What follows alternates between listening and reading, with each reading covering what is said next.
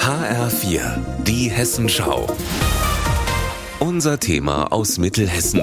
Mit Sonja Foraté, guten Tag. Ich nehme Sie heute mit nach Ortenberg ins Kloster Konradsdorf. Die Anlage aus dem Mittelalter war lange Zeit verfallen und wurde als Bauernhof genutzt. Über fünf Jahre hat das Land Hessen sie liebevoll restauriert und jetzt ist sie wieder für Besucher zugänglich. Das Kloster besteht aus zwei Gebäuden, die in einem denkmalgeschützten Bauernhof liegen. Herzstück ist die Basilika von Konradsdorf. Gleich beim Betreten der ehemaligen Klosterkirche aus dem 12. Jahrhundert spüren die Besucher den Zauber dieses Orts.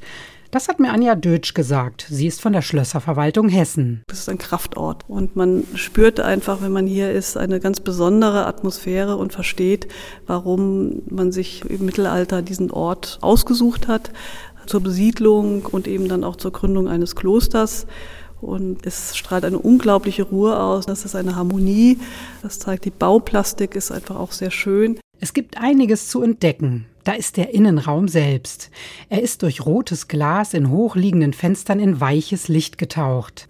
Auf kleinen Lesepulten liegen Bücher mit Informationen zu den Bauherren der Anlage, dem Adelsgeschlecht der Büdinger. Außerdem gibt es Informationen zu den Nonnen, die hier im Mittelalter lebten, oder zur Zerstörung des Seitenschiffs im Dreißigjährigen Krieg.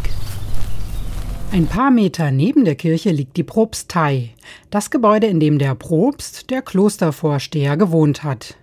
Er hat das Kloster verwaltet und nach außen vertreten. Das Gebäude steht an einem Hang, über den er weltliche Gäste empfangen hat. In der Propstei wurden die alten Fenster wieder freigelegt. Von hier haben Besucher einen herrlichen Blick auf sattgrüne Wetterauer Wiesen.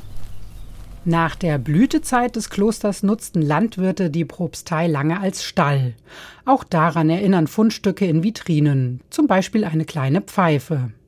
Die gesamte Geschichte der Anlage wird gezeigt, sagt Anja Dötsch. Uns war es sehr wichtig, nicht die Phasen der doch sehr langen landwirtschaftlichen Nutzung zu eliminieren, sondern die Klosterzeit wieder herauszuarbeiten, aber eben auch die Brüche und die Gesamtgeschichte des Klosters und der Gebäude zu zeigen. Und das ist voll und ganz gelungen, finde ich. Sonja Furati aus Ortenberg.